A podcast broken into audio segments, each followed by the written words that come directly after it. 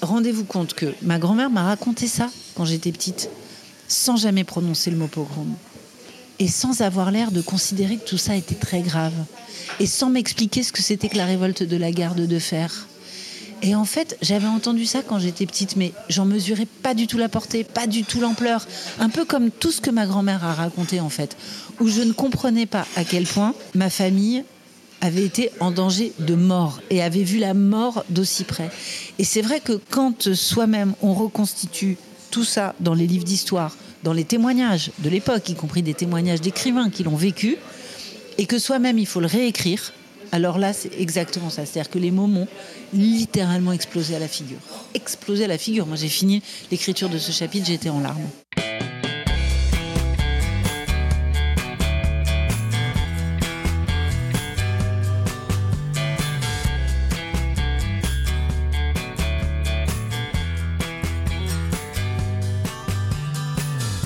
Bonjour à tous, vous écoutez Cadavre Exquis, le podcast qui décompose un parcours inspirant.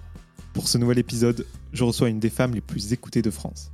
Publié aux éditions Flammarion, son premier livre Les Exportés raconte un épisode méconnu de la Roumanie communiste d'après-guerre. Le système d'un troc instauré à grande échelle de ses citoyens contre du bétail. J'ai le plaisir d'accueillir Sonia De Villers.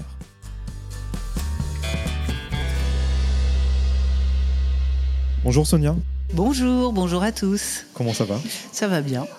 Je remercie le BABA de nous accueillir aujourd'hui. Moi aussi. C'est toi qui m'as proposé ce lieu. Je voulais savoir pourquoi. Ouais, parce que j'habite euh, pas loin et que j'habite dans un quartier du sud de Paris, à la porte d'Ivry, qui est un quartier euh, populaire. Donc euh, ici, c'est pas un lieu branché. Il n'y a pas de resto euh, ultra bien décoré. Il n'y a pas de bar huppé. Et il y a le BABA qui a ouvert euh, il y a quelques temps, qui est à la fois restaurant et, et bistrot, et qui est devenu un lieu très chaleureux, et tout le quartier s'y retrouve. C'est vrai que c'est très chouette, je confirme. Donc tu es journaliste, tu es écouté chaque matin par plusieurs millions d'auditeurs dans la matinale de France Inter aux côtés de Nicolas Demorand et Léa Salamé. Chaque matin, 7h50, une personnalité qui fait l'actualité, Mhm. que tu interviews, sans concession pour décrypter vraiment un fait d'actu, qui soit politique, économique, culturel. Mais aujourd'hui, je te reçois pour ton premier livre, Les Exportés, qui est réédité au format poche chez J'ai lu. Mais avant d'en parler, voilà, comment ça se passe pour toi entre euh, la matinale chez Inter, le bouquin qui est réédité, tout ce qui se passe de, positif autour de toi? Écoute, euh, l'année dernière, ça a été une année à la fois euh, passionnante, excitante, exaltante, mais totalement épuisante parce que évidemment je m'attendais pas à un tel succès du livre. J'avais jamais fait une tournée littéraire. Je pense que j'ai donné presque une cinquantaine de conférences, signatures, entretiens, interviews. Je suis allée dans énormément de villes de France et moi j'ai la radio du lundi au vendredi et je me rendais pas compte que faire les deux à la fois, ce serait exténuant à ce point-là. Au départ, on dit mais c'est pas grave, je vais travailler dans le train et puis un jour on s'écroule. Littéralement, ça se finit chez le médecin. Et je pensais qu'avec le poche, ça s'arrêterait et avec le poche, ça recommence. Je crois que j'ai beaucoup plus de plaisir là maintenant cette saison parce que euh, la pression est retombée, que ça y est, le livre il a marché, il a été lu, il a été reçu, il a été entendu, et qu'il y a quelque chose en moi qui est rassuré. Et hum, par ailleurs, euh, moi, au fur et à mesure des saisons, je m'approche de plus en plus du cœur du réacteur, et là, ça y est, le 7h50, l'é- l'interview la plus écoutée de France Inter, c'est moi. C'est énormément de pression. Et plus que jamais cette saison, le livre, c'est mon refuge, c'est mon moment à moi, c'est mon moment de liberté, c'est mon moment de sincérité avec les gens avec qui je parle, sans les contraintes et la pression de l'actualité et de la première matinale de France. Donc en fait, cette année, je savoure. Mais vraiment, je savoure. Bah, parlons du livre tout de suite, Mhm. mais avant toute chose, je commence de la même façon avec tous mes invités, tout simplement pour planter le décor. Je voulais savoir où est-ce que tu es né et où est-ce que tu as grandi. Alors, je suis née au Lilas, à la clinique des Lilas, en Seine-Saint-Denis, juste à côté de Paris.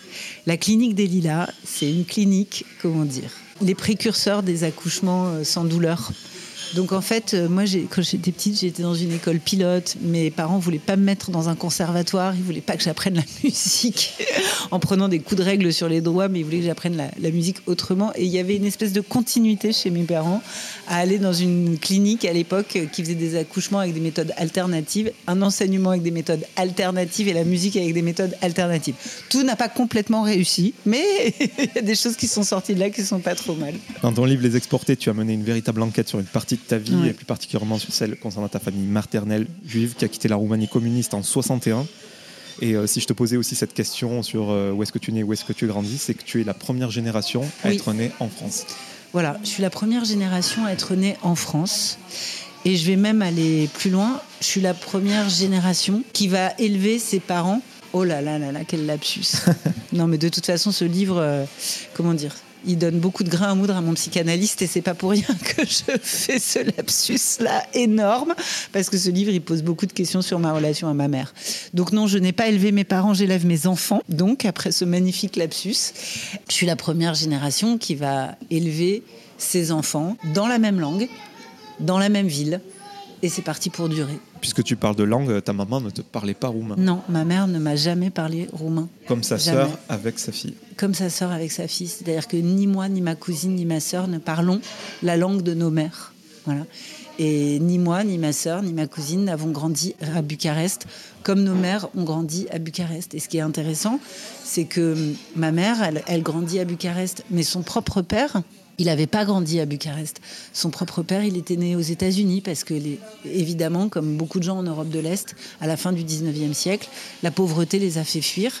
Et ils étaient partis en Amérique, tenter leur chance. Le père de mon grand-père était parti en, en Amérique, mais le grand-père de mon grand-père venait lui-même de Russie et d'Ukraine.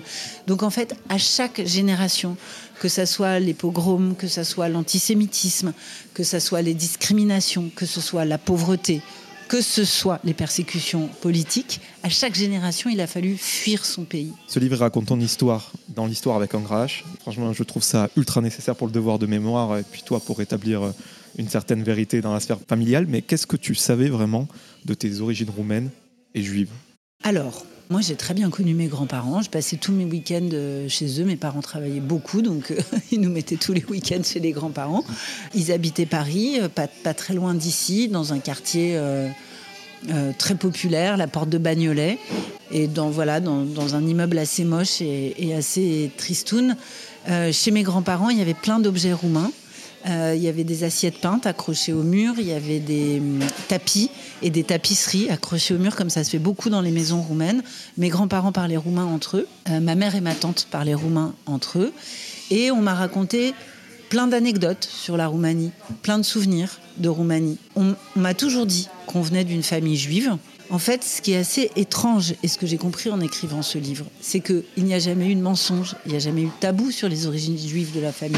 On m'a toujours dit que ça leur était totalement indifférent d'être juif. Totalement indifférent. Et en fait, ils m'ont toujours raconté les souvenirs de Roumanie, mais sans jamais mentionner le fait qu'ils étaient des juifs en Roumanie. Et sans jamais mentionner le fait que les juifs en Roumanie, et dans les années 30, quand le, le fascisme monte, et pendant la guerre, quand la Roumanie fait la guerre du côté des nazis, et sous le régime communiste, les juifs en Roumanie ne sont pas des Roumains comme les autres et ne sont pas traités comme les autres. Et en fait, c'est ça qui est intéressant, c'est que j'ai affaire à des gens qui ont été discriminés, qui ont été persécutés, qui ont vécu des grandes peurs et des grandes menaces, qui sont passés au travers et qui n'en ont jamais parlé. Jamais, jamais, jamais. Donc mes grands-parents racontaient des bons souvenirs de la Roumanie. Ma mère, en revanche, les bons souvenirs de la Roumanie, ils se terminaient toujours dans un torrent de larmes. Parce que ma mère, elle a quitté Bucarest en 1961 à l'âge de 14 ans. Et pour elle, ça a été un grand traumatisme. Vraiment. Ça a été un moment déchirant. Ça a été un exil très, très douloureux. Et elle ne s'en est jamais complètement remise. Donc ma mère, c'était toujours des larmes. Mes grands-parents, c'était toujours des bons souvenirs. Mais d'un côté comme de l'autre, ça fait pas grand-chose pour pouvoir écrire un livre et savoir vraiment d'où on vient. Est-ce qu'on peut parler du concept de Weber, le juif non-juif, concernant ta famille? Alors, je maîtrise mal Weber. Moi, je peux parler d'une famille d'intellectuels athées depuis plusieurs générations, entièrement, comment dire, tournés vers l'assimilation, qui ne donnaient plus de prénom juif à ses enfants depuis plusieurs générations. Ma grand-mère s'appelle Gabriella, mon grand-père s'appelle Harry, ma mère Marina, ma tante Léna. On ne donne plus de prénom juif dans cette famille depuis plusieurs générations. On ne transmet pas de tradition, on ne transmet aucun folklore, aucun attache- attachement ni à la religion juive, ni à la communauté juive, ni à l'identité juive. Mes grands-parents n'ont pas changé de nom pendant la guerre, alors que le grand rabbin à Bucarest encourageait les juifs à le faire, tellement c'était dangereux, la situation des juifs en Roumanie. Et c'est sans doute la seule fois de sa vie où ma grand-mère me l'a raconté quand j'étais petite et je ne comprenais absolument pas la dimension de ce qu'elle me disait à ce moment-là. Elle s'est sentie fière d'être juive par solidarité et par refus d'abdiquer face aux fascistes et face à l'Allemagne nazie qui était l'allié des Roumains. C'était quelqu'un de très fier, de très orgueilleux, de très sûr d'elle-même. Donc elle a refusé de changer de nom pendant la guerre, alors qu'elle euh, était menacée, clairement. En revanche, elle a changé de nom immédiatement après la guerre. Elle a pris un nom dans un roman, dans un best-seller de l'époque, un nom qui n'avait plus rien de juif. Et naïvement, ils ont pensé que ça suffirait à effacer leur histoire juive. Donc c'est des gens qui n'avaient pas de haine des juifs, qui n'avaient pas de haine de soi, ce qui peut être le cas euh, chez certains juifs, qui n'avaient pas de haine ni de mépris pour ses origines juives, qui affichaient une indifférence qui en réalité a été pétrie de peur. Cette peur-là, ils ne l'ont jamais racontée. Et moins ils ont raconté de choses, et plus c'est difficile pour les générations qui arrivent derrière de comprendre ce que c'est que d'être juif. Donc ta famille quitte la Roumanie en 61. Par ta famille, j'entends ta mère, ta tante, tes grands-parents et ton arrière-grand-mère. On pourrait la dire immigrée ou réfugiée, mais la vérité c'est qu'elle a été exportée. Et je te propose d'expliquer tout de suite le titre du roman, parce qu'elle a été exportée comme des marchandises finalement. C'est ça, c'est-à-dire qu'en réalité, dans le lexique de l'exil et de l'immigration, il n'y avait pas de mots appropriés. Bon, alors ce sont des exilés, ce sont des immigrés, c'est sûr, ce sont des réfugiés politiques, c'est évident. On pourrait appeler ça des, des rapatriés, des expatriés. Mais en réalité, pourquoi les exporter? Parce que à partir de 1958 et jusqu'à la chute du régime communiste en 1989, la Roumanie va vendre ses juifs. Elle va les vendre, elle va les monnayer, elle va les négocier comme des marchandises. Dans un premier temps, elle va exporter les juifs contre de l'importation. Euh, c'est du donnant-donnant, c'est un troc, de l'importation de matériel agricole et de l'importation de bétail, principalement des porcs. On a exporté des juifs, on a importé des porcs. Euh, ça, c'est la première phase. Et dans une deuxième phase, on va vendre les juifs de Roumanie à Israël qui a besoin de peupler son territoire. Et là, là, ça va concerner des dizaines de milliers de personnes. Donc voilà, il fallait un mot qui montre qu'ils ont été, comment dire, négociés comme des choses, comme des objets, comme de la marchandise. Je crois que le bouquin, il a d'ailleurs failli s'appeler Des Juifs contre des porcs. En fait, Des Juifs contre des cochons. C'était mon... c'était le titre de travail. Après, le livre est paru chez Flammarion. L'éditrice chez Flammarion, elle trouvait que le titre était un peu violent. Des juifs contre des cochons. Et évidemment, il n'était pas question de le sortir en librairie comme ça. Mais la première phase de cette euh, grande traite, de ce commerce de juifs, euh, en plein cœur de l'Europe et, et à l'orée des années 60, c'était réellement ça. C'était des juifs contre des cochons. Et dis-moi si je me trompe, mais c'est le point de départ du livre. Quand tu as découvert ce commerce dans un livre de compte après que des archives aient été exhumées, tu as vu le nom euh, de tes grands-parents mm. et euh, l'équivalence en cochon, mm. en porc. En réalité, il y a un grand historien qui s'appelle Radu Ioannid, euh, qui est roumain, qui a fait sa thèse en France. et qui ensuite est parti vivre et travailler aux États-Unis. Il a travaillé pendant 30 ans au mémorial de la Shoah à Washington. Il était le responsable des archives là-bas. Et c'est ce qui fait qu'il a pu mettre la main sur ce fonds d'archives exceptionnel c'est 30 000 pages d'archives. Donc c'est une chance inouïe que le nom de mon grand-père ait été publié sur 30 000 pages d'archives. Et donc il a mis au jour cette grande histoire de la Roumanie avec ses juifs. C'est la Securitate, la police politique roumaine, qui était en charge de ce commerce. Et les archives, elles viennent des archives de la Securitate. Donc, pour bien comprendre, ça a été un secret d'État pendant très longtemps. Il a fallu attendre la chute du régime en 89, il a fallu attendre l'ouverture des archives. À l'intérieur des centaines, pour ne pas dire des millions de pages d'archives, il a fallu euh, vraiment cerner ce fonds particulier d'archives de 30 000 pages, bien avant qu'il ne soit numérisé et ordonné. Et cet historien fait ce travail. Ses travaux sont publiés en Roumanie, son travail sont publiés aux États-Unis, rien en France. Ma mère découvre ce livre des années après sa publication, il y a 4 ans, il y a 4-5 ans, complètement par hasard, dans sa version roumaine. Et il se trouve que sur un livre de, de quoi 300, 350 pages, il reproduit différentes archives de la Sécurité. Il en reproduit une où il y a le nom de mon grand-père. Ma mère était dans un état de sidération totale.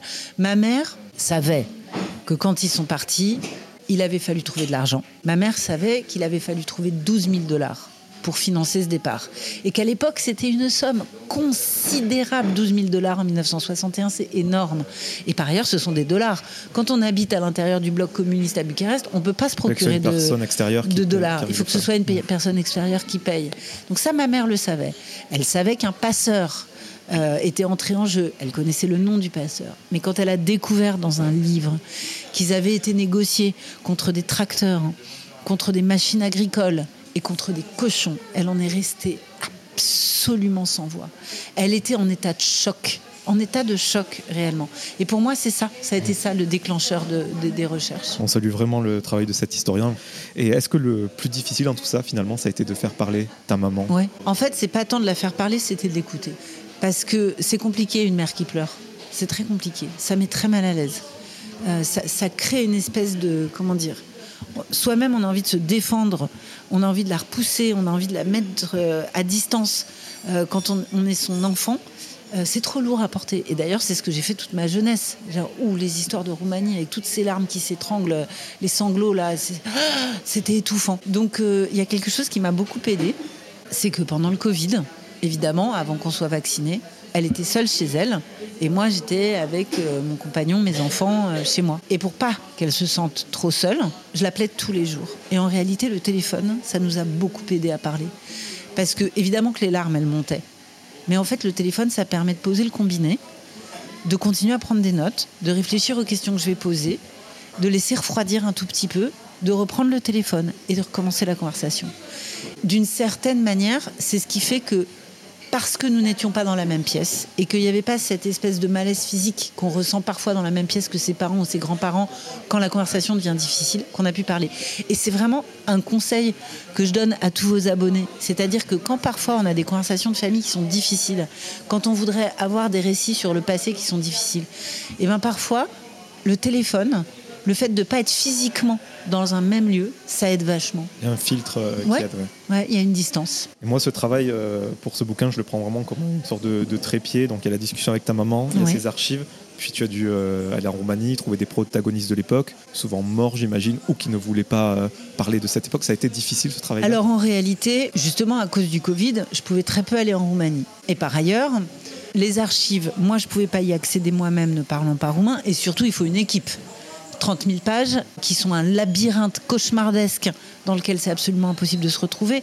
C'est-à-dire qu'il faut bien comprendre que ces archives, elles sont rédigées par les fonctionnaires de l'État roumain à l'époque, qui sont à un niveau d'inculture crasse tel que, par exemple, le nom de mon grand-père, il y a neuf orthographes différentes. Donc en fait, on peut jamais rien retrouver. On peut même pas retrouver un nom propre dans ces archives. Donc moi, ma chance, c'est qu'un historien ait déjà fait le travail sur les archives. Et pour retrouver des témoins, il fallait que je les retrouve à l'étranger. Parce que moi, je voulais retrouver des témoins qui avaient vu le passeur.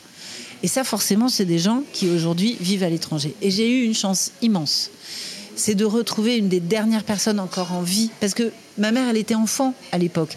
Les enfants des familles qui sont partis par cette filière, il y en a plein aujourd'hui. D'ailleurs, il y en a beaucoup qui m'ont écrit, avec qui j'ai pu parler, que j'ai rencontré dans les signatures, les conférences et tout ça. Mais eux, ils n'ont pas rencontré les intermédiaires, ils n'ont pas rencontré le passeur. Donc pour retrouver des gens qui étaient adultes à l'époque, là, c'est sûr qu'on commence à toucher une génération qui s'éteint.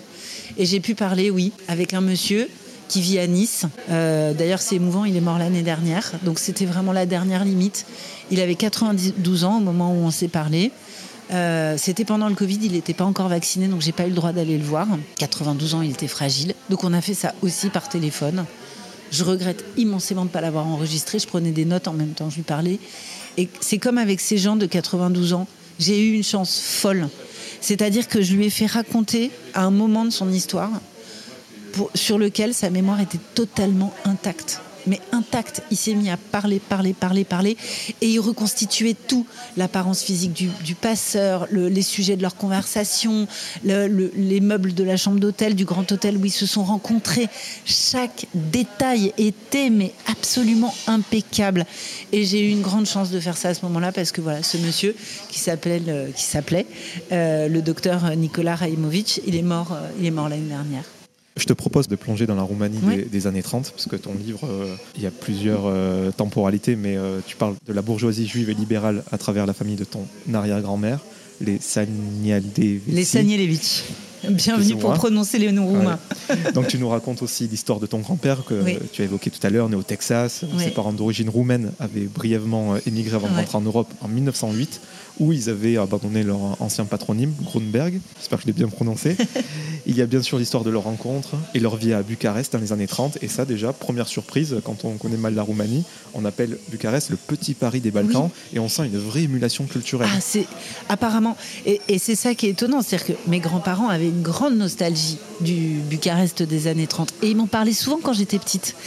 Euh, en fait, il faut imaginer une ville qui a été énormément abîmée par le régime communiste, énormément abîmée. Euh, on a rasé des avenues entières, on a rasé des parcs magnifiques, on a rasé des hôtels particuliers, des villas modernistes. Il y avait des endroits magnifiques dans cette ville. Il en reste quelques-uns, mais pas beaucoup.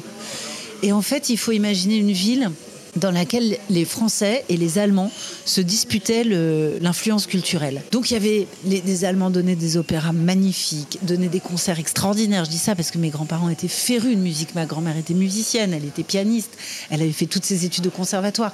C'était une passion pour elle euh, être au concert et, euh, et donc il y en avait dans toute la ville. Mais il y avait aussi d'excellentes librairies. Ma grand-mère me disait toujours les livres français qui paraissent à Saint-Germain-des-Prés, on les trouvait dès le lendemain en France français à Bucarest. Et elle en était très fière. Elle parlait parfaitement français. Mes grands-parents avaient fait leurs écoles, l'école élémentaire en allemand. Ils parlaient pas couramment allemand. Et donc, en fait, il faut imaginer une ville qui est en pleine émulation culturelle, euh, avec de grands écrivains, et aussi une grande bourgeoisie, très éduquée, très européanisée, et notamment une grande bourgeoisie juive qui se sent comme chez elle à Paris, à Londres, à Berlin. Et quelque chose que j'ai découvert euh, dans ton bouquin, c'est que pendant cet entre-deux-guerres, c'est la montée du fascisme, il y a la guerre de fer de Codreanu, maréchal Antonescu, etc. Codreanu, justement, donc, il fait partie d'un parti politique nationaliste euh, d'extrême droite qui commence à peser dans les élections, et c'est le roi Carole II qui le fait assassiner et qui en fait un martyr. C'est ça. En fait, ce qu'on connaît mal, parce qu'on connaît mal l'histoire de la Roumanie euh, en France, ce qu'il faut bien savoir, c'est que la Roumanie était une monarchie parlementaire et que le roi, le roi Carole II, a complètement échoué à endiguer la montée du fascisme, mais complètement échoué. Il s'y est très mal pris. Et en fait, dans la Roumanie de l'entre-deux-guerres, le fascisme est tellement puissant et tellement important que c'est le deuxième mouvement fasciste en Europe après l'Allemagne, que dès 1937, on promulgue des lois raciales sur les modèles de Nuremberg. Les juifs n'ont plus accès à énormément de services, ils n'ont plus le droit de travailler, ils n'ont plus le droit de faire des études. Tout ça, ça se passe en Roumanie dans les années 30. Et oui, le roi fait assassiner, c'est pas dit officiellement, mais on sait très bien que c'est un assassinat d'État, le grand leader fasciste. Résultat, il en fait un martyr. Et résultat, eh ben, non seulement les foules se convertissent en masse au fascisme, mais en plus, et ça c'est vraiment euh, dramatique, il va y avoir au début de la guerre, par exemple, des pogroms extrêmement graves où les légionnaires fascistes, les miliciens fascistes, se vengent de cet assassinat. Et sur qui ils vont se venger?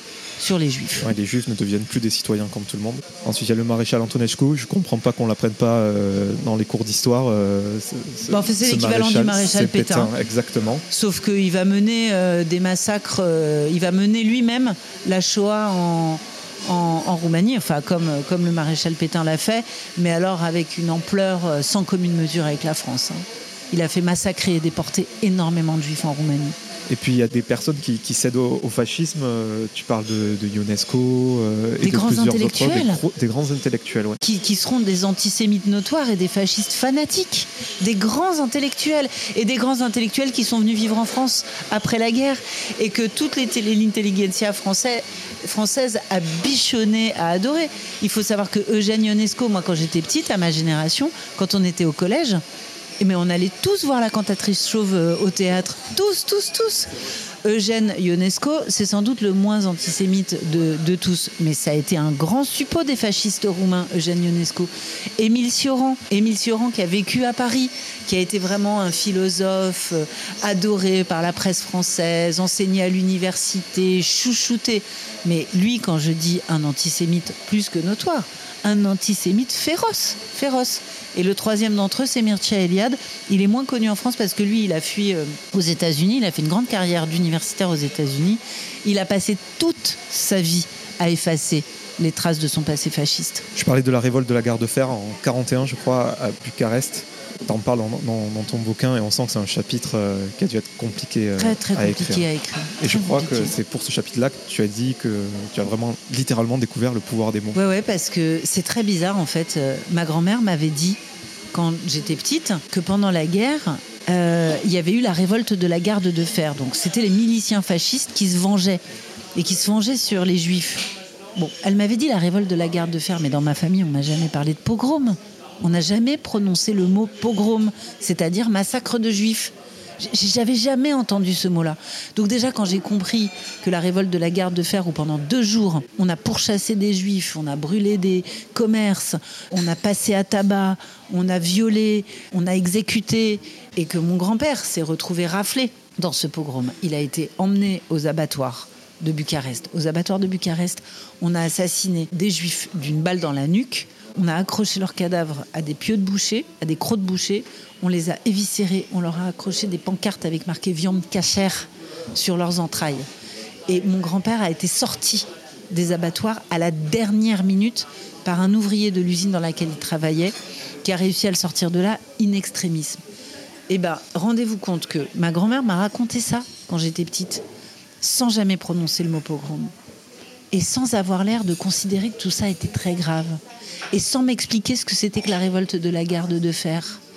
Et en fait, j'avais entendu ça quand j'étais petite, mais j'en mesurais pas du tout la portée, pas du tout l'ampleur. Un peu comme tout ce que ma grand-mère a raconté, en fait, où je ne comprenais pas à quel point ma famille avait été en danger de mort et avait vu la mort d'aussi près. Et c'est vrai que quand soi-même on reconstitue tout ça dans les livres d'histoire, dans les témoignages de l'époque, y compris des témoignages d'écrivains qui l'ont vécu, et que soi-même il faut le réécrire, alors là c'est exactement ça. C'est-à-dire que les mots m'ont littéralement explosé à la figure. Explosé à la figure. Moi j'ai fini l'écriture de ce chapitre, j'étais en larmes. Et pour que les gens comprennent bien, toutes ces horreurs, c'est pas l'Allemagne nazie, c'était les. Roumains qui le faisaient au sein de leur propre pays. Ils ont réglé leurs questions juives eux-mêmes. eux-mêmes. C'est exactement ça. C'est ce que Antonescu avait obtenu d'Hitler. Mais il y a eu des telles atrocités commises en Roumanie, notamment dans une région qui s'appelle la Transnistrie, qui est limitrophe de l'Ukraine. Qui refait actualité. euh, Absolument, aujourd'hui avec la guerre en Ukraine.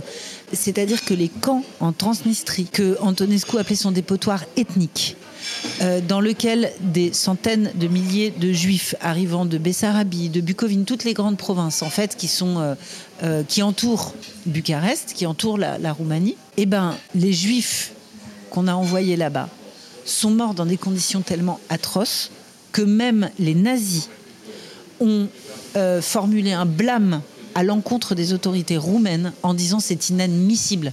Ce n'est pas comme ça qu'on extermine des juifs. Euh, vous faites pas le boulot proprement. Et la barbarie, ça suffit. C'est pas comme ça qu'il faut s'y prendre. Vous nous faites honte. C'est dire. Ça paraît faux. Ouais, ça paraît fou. Donc après les- la guerre, les communistes prennent le pouvoir en Roumanie. Ouais, en 1947 exactement. Tout est fait en sorte, je crois, pour qu'on pense que les Roumanies font partie du bloc de l'Ouest, Mm. des, des Alliés. Mais les communistes, ils font un véritable travail de falsification, parce qu'un pays communiste ne peut pas avoir du sang juif sur ses mains. Il faut même pas qu'il y ait de conscience de, de Shoah, euh, etc. On anesthésie tout et on raconte l'histoire, finalement. C'est ça, c'est une grande entreprise de, réécriture de l'histoire, euh, c'est une grande entreprise de manipulation des mémoires, dont les dégâts se sentent encore aujourd'hui. Euh, le régime communiste a tout fait pour euh, enfouir la Shoah roumaine. Et d'ailleurs, aujourd'hui, les historiens français ont beaucoup travaillé sur la période de la Shoah euh, en Roumanie et sur la vérité sur la Shoah, et la réalité de la Shoah en Roumanie. On leur doit beaucoup aux historiens français et aux historiens israéliens. Tellement, tellement, tellement en Roumanie, ça a fait l'objet d'un, comment dire, d'une d'une forme d'oblitération. Et d'ailleurs, c'est intéressant, c'est-à-dire que tous les travaux français qui portent sur la Shoah en Roumanie portent tous le même titre, la Shoah oubliée. Tous.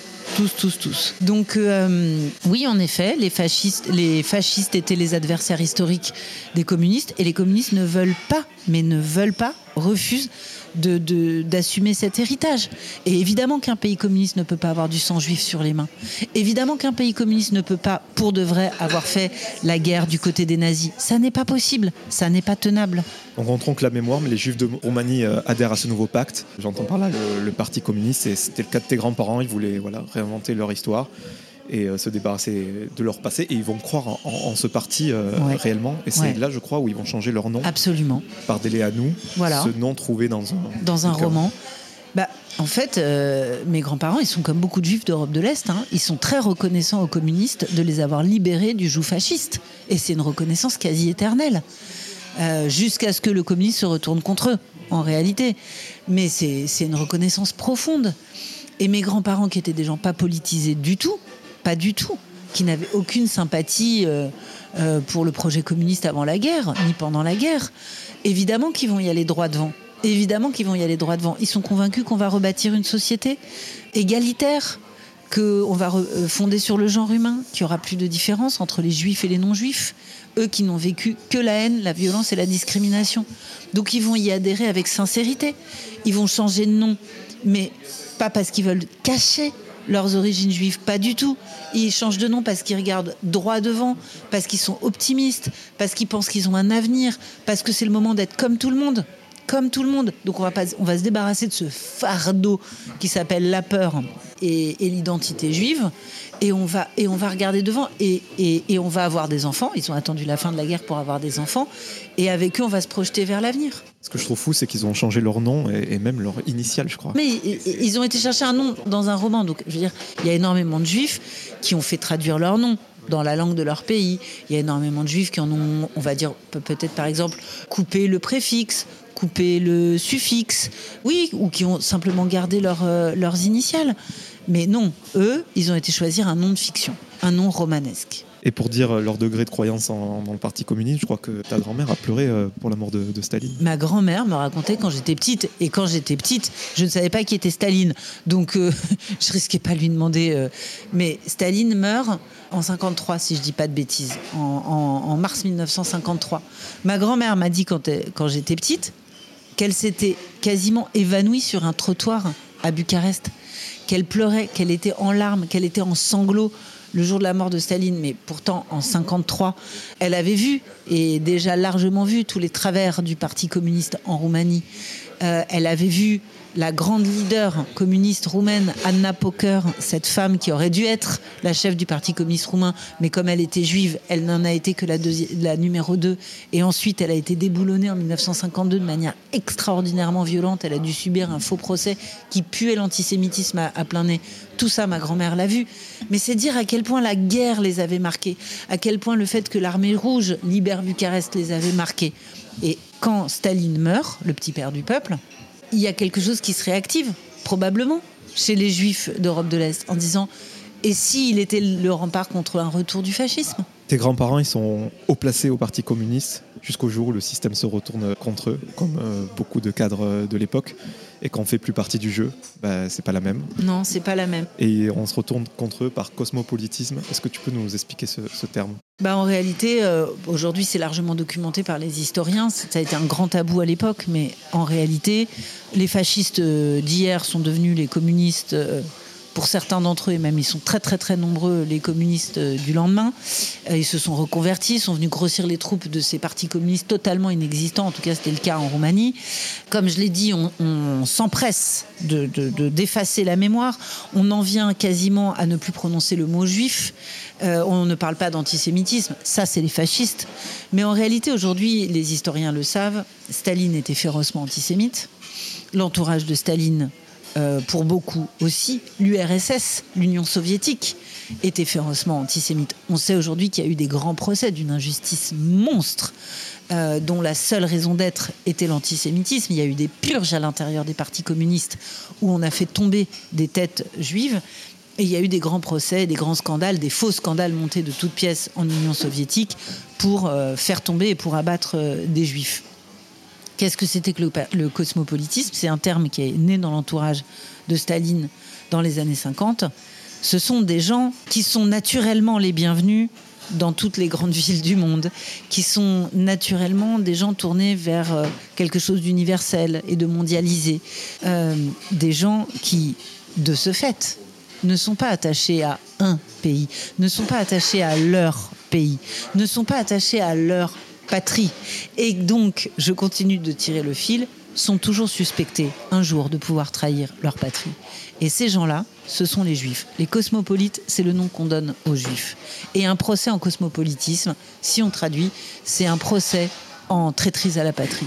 Donc c'est le cas de tes grands-parents qui sont dans l'œil du cyclone et dans un régime totalitaire comme celui-là, on est espionné, dénoncé, emprisonné, déporté ils savent, et là la solution c'est de fuir. En tout cas, ils, risquaient d'être. Euh, alors, ils ont été exclus du Parti communiste, ça a été extrêmement violent. leur exclusion du Parti communiste, je pense que c'est resté un très grand traumatisme chez eux.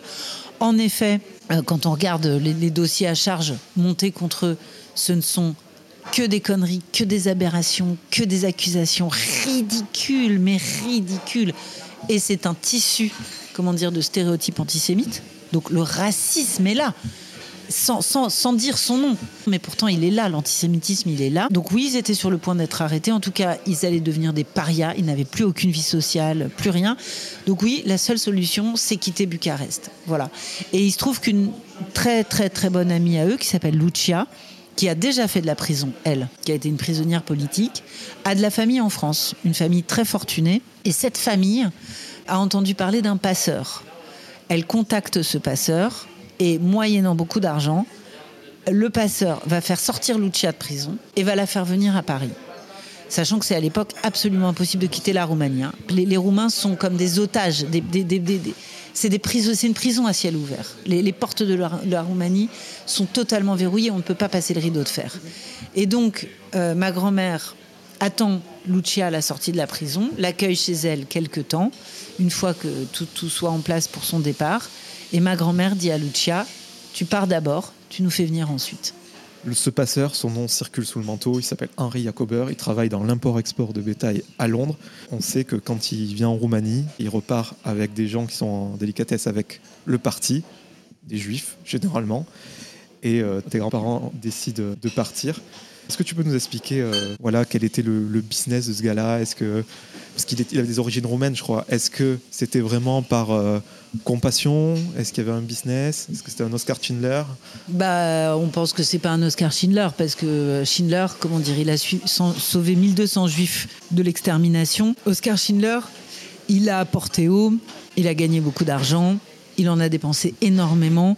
Euh, il a couvert les dignitaires nazis de, cadeaux, de, pots de vin. Euh, il les a côtoyés, il les a tutoyés. Euh, il se les a mis dans la poche. Mais à la fin, il a tout perdu. Jusqu'au dernier bouton de sa chemise, il a tout perdu pour sauver ses 1200 juifs. Henry Jacober, qui est citoyen britannique, naturalisé pendant, dans l'entre-deux-guerres, qui est un commerçant très prospère, vit dans un très bel appartement à Park Lane. Euh, le témoin que j'ai retrouvé, qui se souvient parfaitement de lui, raconte qu'il est extraordinairement bien habillé, que à Bucarest, euh, dans les années 60, euh, on n'a jamais vu quelqu'un d'aussi bien habillé, parce qu'il n'y avait plus rien à Bucarest, donc d'aussi beaux costumes, c'était complètement fascinant. Donc c'est quelqu'un qui s'est considérablement enrichi sur le dos des juifs et de ce commerce de juifs. Donc non, c'est tout sauf un philanthrope, c'est tout sauf quelqu'un qui a, comment dire, perdu jusqu'à sa dernière chemise pour sauver des juifs. Maintenant, c'est quelqu'un qui a été très, très réglo en affaires, très réglo. Quand il s'engageait à faire sortir une famille, il la suivait jusqu'au bout. Il n'a jamais lâché personne en cours de route. On a retrouvé des, tonnes et des tonnes de lettres de gens qui le remercient. Moi-même, il n'y a pas très longtemps, euh, est venu me voir un monsieur dans une librairie à Paris, dans le 5e arrondissement. Euh, il avait 9 ans quand ils sont arrivés en France, grâce à Jacober. Et son père vient de mourir. Et donc, il était en train de vider la maison de son père. Et le jour même du jour où je donnais ma conférence, il est arrivé et il, venait de retrouver, il m'a montré, j'ai pris des photos, il avait retrouvé les bons de commande de champagne à Reims, dans la meilleure maison de champagne à Reims, les champagnes Heidsieck à Reims. Et c'était un bon de commande de deux bouteilles de champagne hors de prix pour, des immigrés, des gens qui venaient d'arriver de Roumanie. C'était très très cher. C'était un très beau cadeau. Et donc il avait commandé deux bouteilles de champagne à Reims. Il y a l'adresse d'Henry Jacober à Londres et la maison qui était chargée de les faire livrer à Londres. Et c'était pour remercier le passeur parce qu'ils étaient arrivés sains et saufs à Paris. Voilà. Donc c'est ces personnages de passeurs extrêmement ambigus euh, qui sont à la fois des gens cyniques qui ont compris comment faire du business sur le malheur humain, et d'un autre côté, à qui des centaines de milliers de gens doivent la liberté. Ça, c'est toute l'ambivalence. euh, Voilà, de ces personnages-là.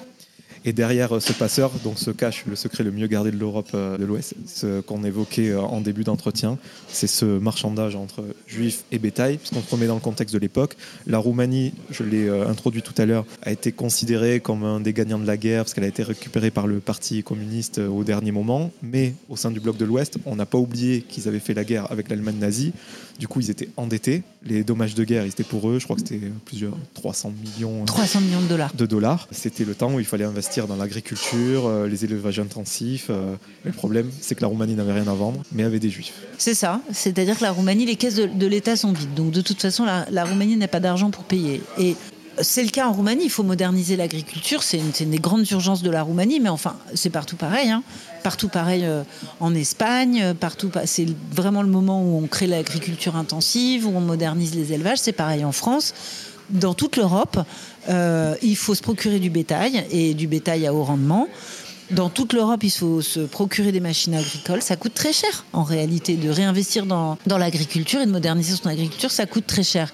Donc en fait, qui a eu l'idée? Probablement Jacober lui-même. Probablement que Jacober est arrivé au ministère de l'Agriculture. Jacober, il faisait du business avec la Roumanie depuis un moment. Il entrait, il sortait de la Roumanie depuis un moment. Mais ce type avait des entrées des sorties partout. C'est-à-dire que c'est Couritate. Il avait, il avait un carnet d'adresses phénoménal. C'est-à-dire qu'il tutoyait des ministres, mais il avait aussi, comment dire, dans sa poche tout un tas d'agents sur le terrain. Donc euh, voilà. Et est-ce que c'est Jacober qui, face à un ministère de l'Agriculture complètement désargenté en Roumanie, mais en grande demande, a dit Vous trouvez pas l'argent pour me payer? Moi, j'ai peut-être une idée. Moi, je connais des familles à Londres, à Genève, à Berlin, euh, Ouest évidemment, à Paris, à New York, ainsi que des associations, des organisations juives, qui sont prêtes à payer pour faire sortir des juifs de Roumanie, pour faire sortir leurs familles, rester coincés derrière le rideau de fer. Donc, laissez-moi faire. Si, en contrepartie du matériel agricole et du bétail que je vous apporte en Roumanie, vous laissez sortir des juifs dont je vous donne le nom, ces gens-là vont payer. Donc c'est probablement lui qui a mis en place ce système d'échange. Je fais rentrer du matériel agricole, vous laissez sortir des juifs. Et ce dont on parle, ça a commencé dès les années 50. La fin des années 50, aux, alentours, les premières archives qu'on a retrouvées, c'est 1958. C'est un premier cas, un type qui est en délicatesse euh, avec le régime, ce qui n'est pas le cas de toutes les familles qui sortent. hein. Il y a des familles qui, sortent parce que c'est des gens qui veulent retrouver leur famille de l'autre côté du, rideau de fer. C'est des gens qui veulent fuir la dictature. Mais là, on parle de, quelqu'un qui est quand même, pas un prisonnier politique, mais quand même quelqu'un qui a des problèmes politiques avec le régime. Et donc, on essaye, on négocie. Un ressortissant roumain, ça marche. Il y a de l'argent qui rentre sur les comptes de Jacober en dollars, versé en Suisse, dans des comptes en Suisse, clandestins, secrets, dans une banque suisse à Lucerne. Avec cet argent, il achète, il achète du bétail. Avec le bétail, il va négocier la libération de ce Roumain à Bucarest. Ça marche pour un. On recommence. Un deuxième, un troisième, un quatrième. Et puis ensuite, on négocie des familles entières. Et puis ensuite, on va négocier C'est un business. un business. Exactement. Si je précisais la décennie euh, 50 euh, sur le début de ce marchandage, c'est que Ceausescu lui-même, quand il arrivait au pouvoir, il, En a, pi- 65. il a piqué une colère parce qu'il n'était pas au courant. Il n'était pas au courant. C'était un secret total. Euh, Ça paraît d'autant plus fou que Ceausescu, il était déjà très haut placé au Parti communiste. On n'arrive pas au pouvoir du jour au lendemain euh, sous régime communiste en sortant de nulle part. Et donc même lui n'était pas au courant. Même lui n'était pas au courant. Après, il a adopté, il a amplifié. Alors, euh, au début, il a interrompu la, fi- la filière parce qu'il la trouve absolument scandaleuse et il la trouve surtout très dangereuse. C'est-à-dire qu'il dit, si jamais ça se sait sur la scène internationale, la Roumanie va voir son image considérablement salie. Qu'est-ce qui vous prend d'échanger des juifs contre des porcs? Voilà. Au bout de deux ans, il va remettre la filière en route. Euh, lui aussi, il veut de l'argent. Euh, lui, il veut surtout de l'argent, plus que du matériel agricole, mais ça va recommencer le troc avec le matériel agricole. Lui, il comprend que derrière, il y a beaucoup d'argent à se faire et il y a énormément d'argent qui va arriver comme ça.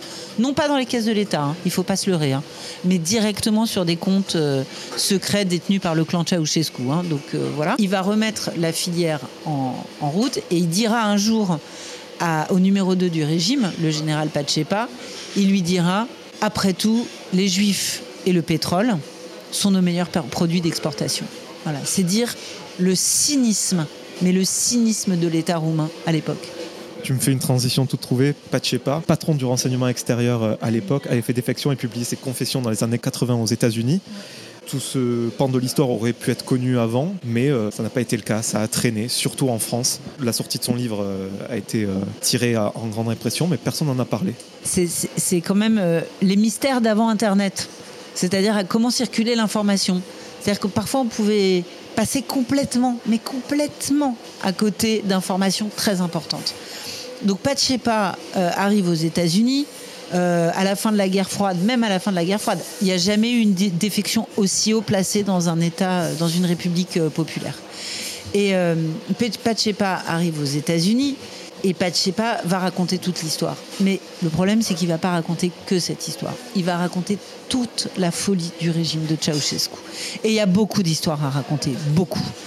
Et le problème, c'est que Pachepa, c'est un type pas très net que dans ce qu'il raconte, il y a beaucoup de conneries, il y a beaucoup de légendes, il y a beaucoup de mensonges, il y a beaucoup de choses qui sont exagérées dont il faut se méfier. Et puis il y a la CIA aussi. On sait qu'aujourd'hui il est aux mains de la CIA dans les années 80. Est-ce que les Américains n'ont pas intérêt à salir euh, le bloc de l'Est en cette fin de, guerre froide? Donc quand les confessions de Pachepa sont publiées en France, les journalistes sont très méfiants. Donc ils vont faire des papiers. Moi j'ai retrouvé les journalistes qui ont écrit des très longs papiers dans Le Monde et dans, Libération. Ils vont faire des papiers où ils racontent tout ça. Mais l'histoire des Juifs de Roumanie vendus contre du bétail, c'est dès le quatrième chapitre. Hein. Ils auraient tous pu le raconter. Et ils l'enlèvent tous de leur papier. Ils l'enlèvent tous de leur papier parce qu'ils n'y croient pas. Fake news. Ouais, fake news, total. Et surtout, là où ils ont raison parce qu'ils sont journalistes, ils n'ont aucun moyen d'enquêter, aucun moyen de vérifier. Donc ils se disent, si je reproduis ce truc intégralement, je risque de véhiculer une espèce de légende fabriquée euh, pour des mauvaises raisons. Donc euh, les Juifs en Roumanie, pour récapituler, ils étaient 700 000 euh, avant la guerre. après la Shoah, il en reste la moitié. Mm. Et puis avec tout ce qui s'est passé entre-temps, la Roumanie s'est littéralement vidée. vidée de ses Juifs. Vidée de ses Juifs. En 1989, le recensement dit qu'il y en a 10 000 en Roumanie. Et les historiens avec lesquels j'ai travaillé, ils pensent qu'en réalité, il y en a 3 000. Donc on est passé de 800 000 avant la guerre, en 40 ans, à 3 000 juifs. Donc c'est l'histoire d'un pays qui a vu sa population juive totalement disparaître. C'est ce qui fait que dans le livre, je dis, mais d'une certaine manière, les communistes ont parachevé le, macabre projet des, fascistes. Alors évidemment qu'on ne peut pas inscrire euh, les deux projets dans la, dans la continuité parce que, parce que les fascistes ont déporté les juifs de Roumanie. Ils les ont déportés et ils les ont massacrés, en grande partie massacrés. Ce qui n'est pas le cas des communistes. Mais les communistes les ont exportés. Mais l'un dans l'autre, au fond, ils sont arrivés à exactement ce dont rêvait le maréchal Antonescu, le leader fasciste de la Roumanie pendant la guerre, c'est-à-dire nettoyer la Roumanie de ses juifs.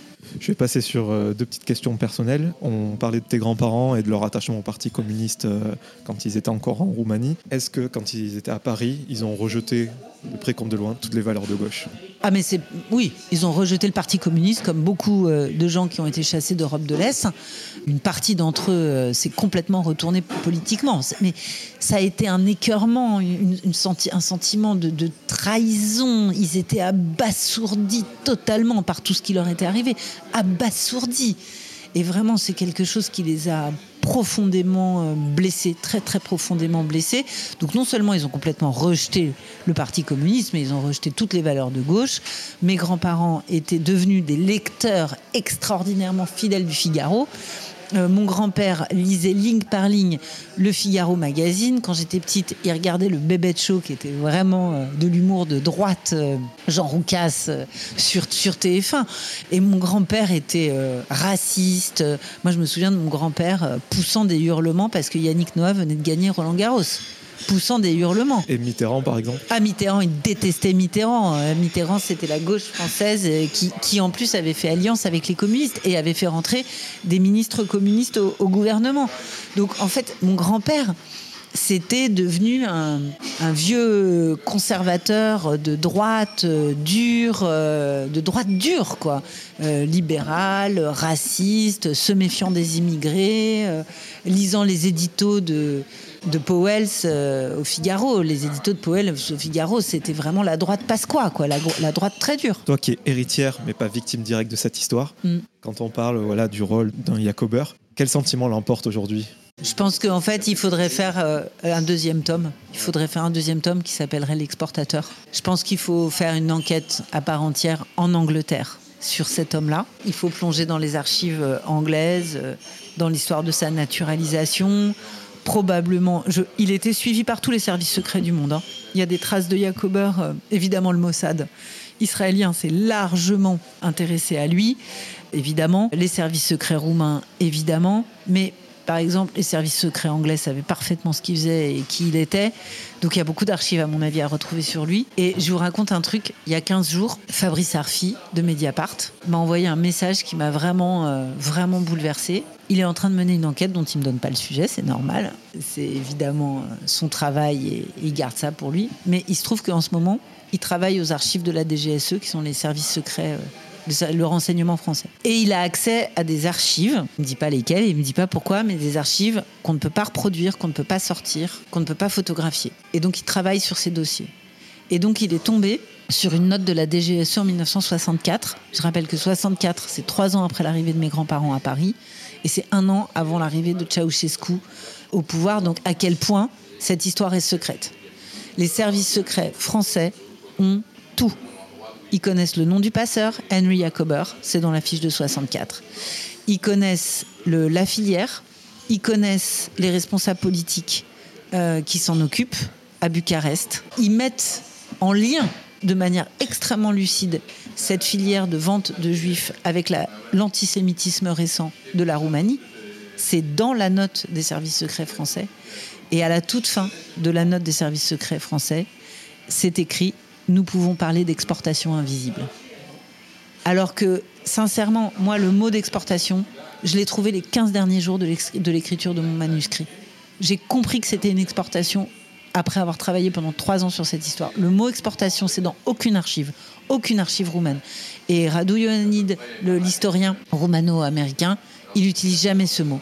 Et avec mon éditrice, on, l'a trouvé les 15 derniers jours. Et ben, les services secrets français en 64, ils parlent d'exportation invisible. En tout cas, ce livre donc est réédité chez J'ai lu. Il fait 250 pages et j'ai l'impression de vraiment pas avoir euh, du tout tout abordé parce que l'histoire de ta famille euh, est super intéressante. Et je voulais parler de la forme des chapitres euh, très courts, très courts, très impactants. Et on sent aussi que c'est un petit peu de pudeur. Je sais pas si je me trompe. Non, c'est ça. Alors que pourtant tu racontes vraiment tout. Oui et non. Il y a beaucoup de choses que je raconte pas. En fait, je me suis servi de l'histoire de ma famille pour raconter la grande histoire. Et je me suis servi de la grande histoire pour raconter l'histoire de ma famille. Je voulais vraiment que ça soit raconté. Je me substitue pas à une. je prétends pas être historienne. Et d'ailleurs, il y, a, il y a 40 livres de référence euh, dans ma bibliographie qui montrent que je me suis appuyée sur les travaux des historiens. Et moi-même, je ne le suis pas. En revanche, je pense que ce qui est extrêmement important et ce que je peux apporter, c'est montrer comment dans l'intimité d'une famille, et la Shoah, et la dictature communiste, et l'exil, et l'antisémitisme, tout ça, ça laisse des traces. Et moi, je le raconte de mon point de vue, ce que j'ai hérité de ces traces-là, de ces silences-là, de ces non-dits, de cette déformation de l'histoire. Je le raconte de mon point de vue. Quand on commence à plonger dans l'intimité d'une famille, je pense qu'il faut à la fois donner de la chair et donner la vérité sur l'histoire d'une famille, et en même temps, il faut raconter ça avec beaucoup de respect et de pudeur. D'où aussi cette forme très ramassée. D'abord, ça donne une grande efficacité au récit, et ça, je l'ai appris en radio. Hein. La radio, c'est un média où on apprend le rythme, vraiment. Et en plus, ça permet aussi de garder une grande pudeur sur ce qu'on écrit. C'est quoi la suite sur euh, le plan littéraire pour toi? La suite, c'est arriver à retrouver du temps de cerveau disponible, comme disait le patron de TF1 dans les années 90, dans les années 2000. C'est arriver à retrouver du temps de cerveau disponible pour me consacrer à une autre histoire. Je crois que j'ai besoin d'aller raconter une autre histoire que celle de ma famille, parce que pour ma mère, ça a quand même été très violent, la publication de ce livre. Elle l'a mal vécu. Ça a été dur pour elle. Ça remue beaucoup, beaucoup de blessures, beaucoup de blessures. Donc, euh, je crois que j'ai besoin de, comment dire, de travailler sur une matière moins brûlante. Voilà, moins brûlante. Je pense que j'ai à nouveau envie d'écrire. Ça revient là, ça y est, ça revient. Une ça fiction, c'est possible? Je sais pas. Je pense que c'est loin de ce que je suis une fiction. Je pense qu'un journaliste, c'est quand même quelqu'un qui aime pétrir le réel. Contrairement aux historiens, un journaliste, c'est quelqu'un qui n'a pas peur de mettre de la chair et de l'intime et de l'affect dans, le traitement des faits, là où les historiens s'en tiennent aux faits, et c'est bien normal, et c'est leur, devoir de s'en tenir aux faits. Moi, j'aime mettre de la chair et de la psychologie. J'aime mettre de la littérature aussi dans les faits. Donc, euh, j'ai adoré ce voyage dans l'histoire. Je pense que si je replonge, ça sera à nouveau un voyage dans l'histoire. Mais un petit peu plus loin de ma famille. Parce que quand même, c'est pas rien d'écrire sur sa propre famille. Bah, je le recommande vraiment parce que par procuration, euh, j'ai vécu toute cette histoire et ça fait même écho à nos propres familles euh, qui sont arrivées en France à une certaine période de l'histoire. Ouais. Donc vraiment, je Ouais, recommande. ce qui est le cas dans beaucoup de familles en fait, qui s'y sont reconnus alors qu'ils sont pas juifs, alors qu'ils sont pas roumains, ils viennent même pas d'Europe de l'Est, il n'y a même pas eu de communistes dans leur famille, et il y a tellement de familles qui ont vécu des grandes déchirures avec l'Espagne, avec l'Italie, avec l'Algérie, beaucoup beaucoup en France, qui sont venus me dire que dans ce livre ici, ici était reconnu. Sonia, pour terminer cet entretien, quelques questions plus légères et rapides, euh, tout simplement pour venir sur une note euh, un peu plus décontractée. France Inter, tout simplement. Ça fait un petit moment maintenant. Ça fait une quinzaine d'années. C'est ma maison. Comment ça se passe? Ça se passe bien. toujours autant de plaisir Ah, j'adore ça. J'adore ça. Le micro, j'adore ça. Le le micro, j'adore ça. Le direct, j'adore ça. Je pense que moi, je suis pas faite comme toi pour faire comme des, des podcasts. J'ai besoin d'être en direct. J'adore ça. J'adore ça, le direct, vraiment. Et je comprends que le podcast, ce soit une écriture à part entière. On peut chiader, on peut faire du montage, euh, on peut avoir du temps long. euh, euh, on peut glisser des sons, on peut glisser des archives, enfin, les, les- les- les possibilités sont infinies. Et je trouve que cette écriture-là, qui à la base était une écriture de radio, elle est absolument nécessaire. Et je pense que c'est important qu'elle euh, coexiste avec quelque chose qu'on maintient coûte que coûte. C'est le direct, c'est le flux, c'est cette énergie-là. Et, euh, et moi, j'adore ça. Vraiment, j'adore En ça. tout cas, moi, je suis admiratif. Bon, déjà, quand on est journaliste, forcément, on suit ton travail, mais la pression des auditeurs, puis une interview comme celle de ce matin, intenable, même derrière le, le poste. hein. c'était, c'était émouvant. hein. Ouais. Vraiment, euh, bravo. C'était émouvant. Je voulais savoir si tu avais une petite euh, recommandation culturelle pour moi. Que ce soit un bouquin, un documentaire, un film, euh, quelque chose qui t'a marqué dernièrement. Qui n'a rien à voir avec la Roumanie ou qui a à voir avec Non, la allez, Roumanie Qui n'a rien à voir. Ah, D'accord, parce que sinon je peux t'en, sinon je peux, je peux t'en Ou donner. une qui a à voir, une qui n'a rien à voir. Sur l'histoire des Juifs de Roumanie, j'ai découvert un documentaire génialissime, euh, génial vraiment, qui est sur Netflix et euh, qui s'appelle Alia Dada. Et en fait, euh, c'est une réalisatrice roumaine qui a exactement mon âge, j'ai 48 ans, qui n'est pas juive, qui est devenue une grande productrice de cinéma. Et en fait, ce film, à, à Bucarest, ce film, c'est le seul film qu'elle a fait comme réalisatrice. Voilà. Et en fait, toute son enfance, elle s'est demandé ce que c'était qu'un juif. Parce qu'on lui disait bien qu'il y avait des gens qui étaient des juifs, mais en Roumanie, il n'y en a plus. Donc elle comprenait pas ce que c'était. Et puis quand elle était petite, elle allait en vacances chez ses grands-parents. Et chez ses grands-parents, il y avait un quartier juif. Il y avait une synagogue, il y avait un cimetière juif, mais il n'y avait pas de juifs. Et quand elle était petite aussi, le mobilier de sa chambre d'adolescent, ses parents lui avaient dit on a racheté les meubles d'une famille de juifs qui est partie. Mais elle se disait mais comment on peut partir? Nous on n'a même pas le droit de partir en voyage, on n'a même pas le droit de partir en vacances. Et donc elle a fait toute une enquête pour retrouver où étaient partis ces juifs de Roumanie. Et son enquête, c'est une plongée dans l'histoire des juifs de Roumanie qui sont partis pour beaucoup en Israël. Et c'est une plongée dans l'histoire de, de la Roumanie. Et c'est fait de manière vraiment géniale. Et ça m'étonne pas que ce soit un succès sur Netflix. Alia Dada, ça s'appelle. Voilà. Et quelque chose qui n'a rien à voir avec les juifs. J'adore le livre de Laure Murat, Proust, roman familial. Laure Murat, c'est une femme qui a une soixantaine d'années. C'est une très grande intellectuelle. C'est une grande universitaire qui fait une carrière incroyable de professeur de lettres et de littérature et de français dans une belle université américaine. Donc elle vit aux États-Unis. Elle est homosexuelle. Elle s'est aussi euh, spécialisée dans les gender studies, comme disent les Américains, c'est-à-dire les études sur le genre. euh, et la sexualité. Et c'est une grande spécialiste de Proust. Et figurez-vous que Laure Murat, elle est hé- héritière de la plus grande et de la plus haute aristocratie française. Elle est princesse en réalité. Et hum, elle raconte dans un très petit livre qui est sorti chez Robert Laffont, qui est très accessible à tout le monde, qui est magnifiquement écrit. Elle raconte comment elle, homosexuelle, a été totalement rejetée par sa famille et totalement rejetée par sa mère, parce que chez ces gens-là, Les aristocrates, même au XXe siècle, ça ne se fait pas. Il y a toute une tradition de maintien de l'ordre social, euh, où le mariage est fondamental euh, et où le catholicisme est fondamental. Et donc elle raconte comment elle a été rejetée par sa famille, mais elle raconte aussi comment pour mieux comprendre à la fois l'homosexualité et à la fois sa famille aristocrate, elle a lu Proust. Et comment la recherche du temps perdu et Proust l'a éclairé sur son propre roman familial. C'est absolument génial.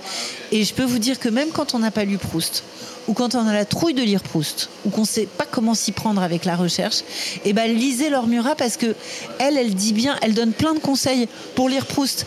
Et ça a l'air facile quand on lit Laure Murat de se plonger ensuite dans Proust. Ou, pour ceux qui l'ont pas lu, sachez-le, il y a d'immenses figures homosexuelles absolument extraordinaires. Sonia, les trois dernières questions. Je voulais savoir si tu avais quelqu'un à me conseiller, peu importe son degré de notoriété, pour que j'invite dans mon émission et qu'on fasse le même exercice qu'on a fait ensemble, que ce soit pour un livre, un film, une pièce de théâtre ou tout simplement euh, pour son parcours. Mais alors, euh, j'ai pas la liste de tous tes invités parce que tu as déjà invité tellement de monde et des gens tellement super classe.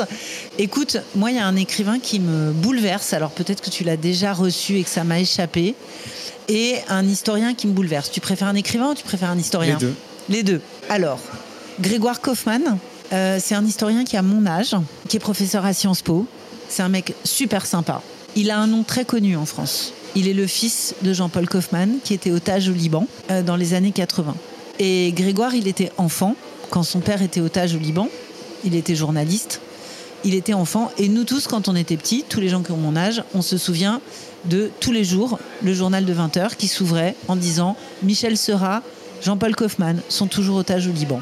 Et Grégoire Kaufmann, il a écrit un livre qui vient de paraître chez Flammarion, qui s'appelle L'enlèvement.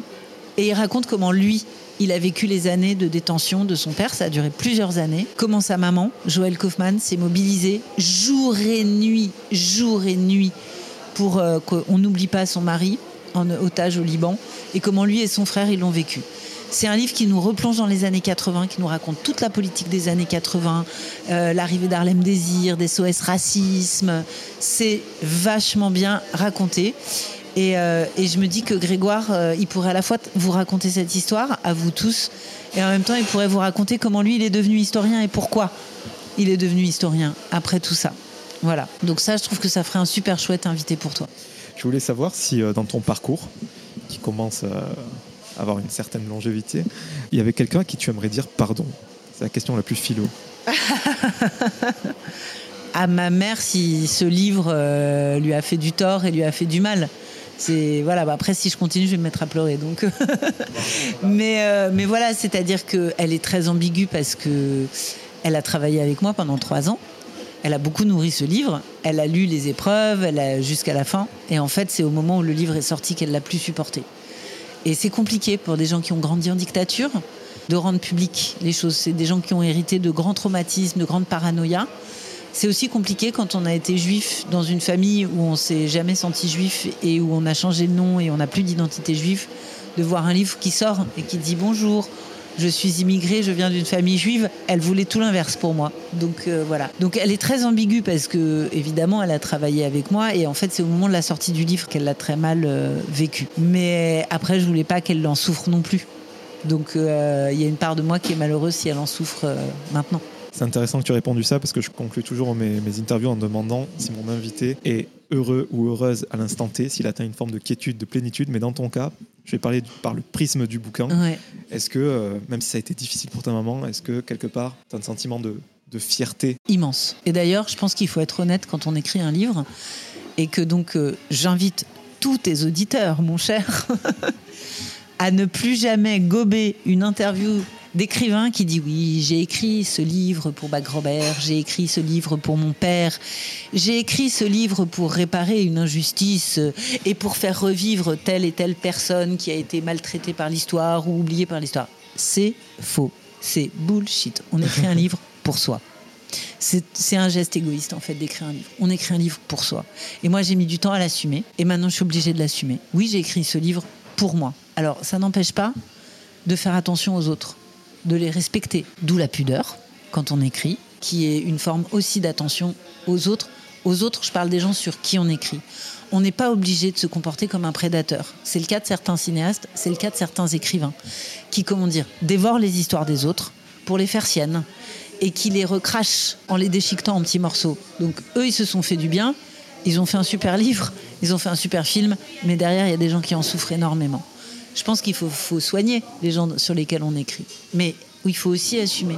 On écrit un livre pour soi. Voilà. Et oui, j'ai fait quelque chose pour moi, alors que moi, depuis le début de ma carrière, je donne tout ce que je fais aux médias pour lesquels je travaille, aux journaux pour lesquels j'ai travaillé, à la radio pour laquelle je travaille avec tellement de fierté et d'amour de travailler à France Inter.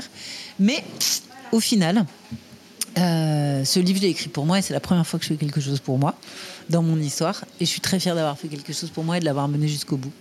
Bah encore bravo et merci beaucoup Sonia. merci beaucoup.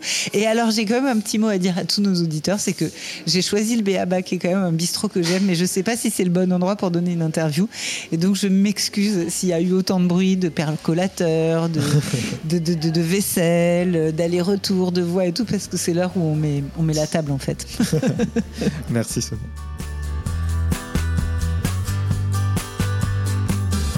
Merci à toutes et à tous d'avoir écouté cet épisode avec Sonia De Villers. Si vous voulez soutenir le projet, vous pouvez mettre 5 étoiles sur Apple Podcast et Spotify et vous abonner à Cadavre sur toutes les plateformes de streaming. Je vous donne rendez-vous très bientôt en compagnie d'un nouvel invité.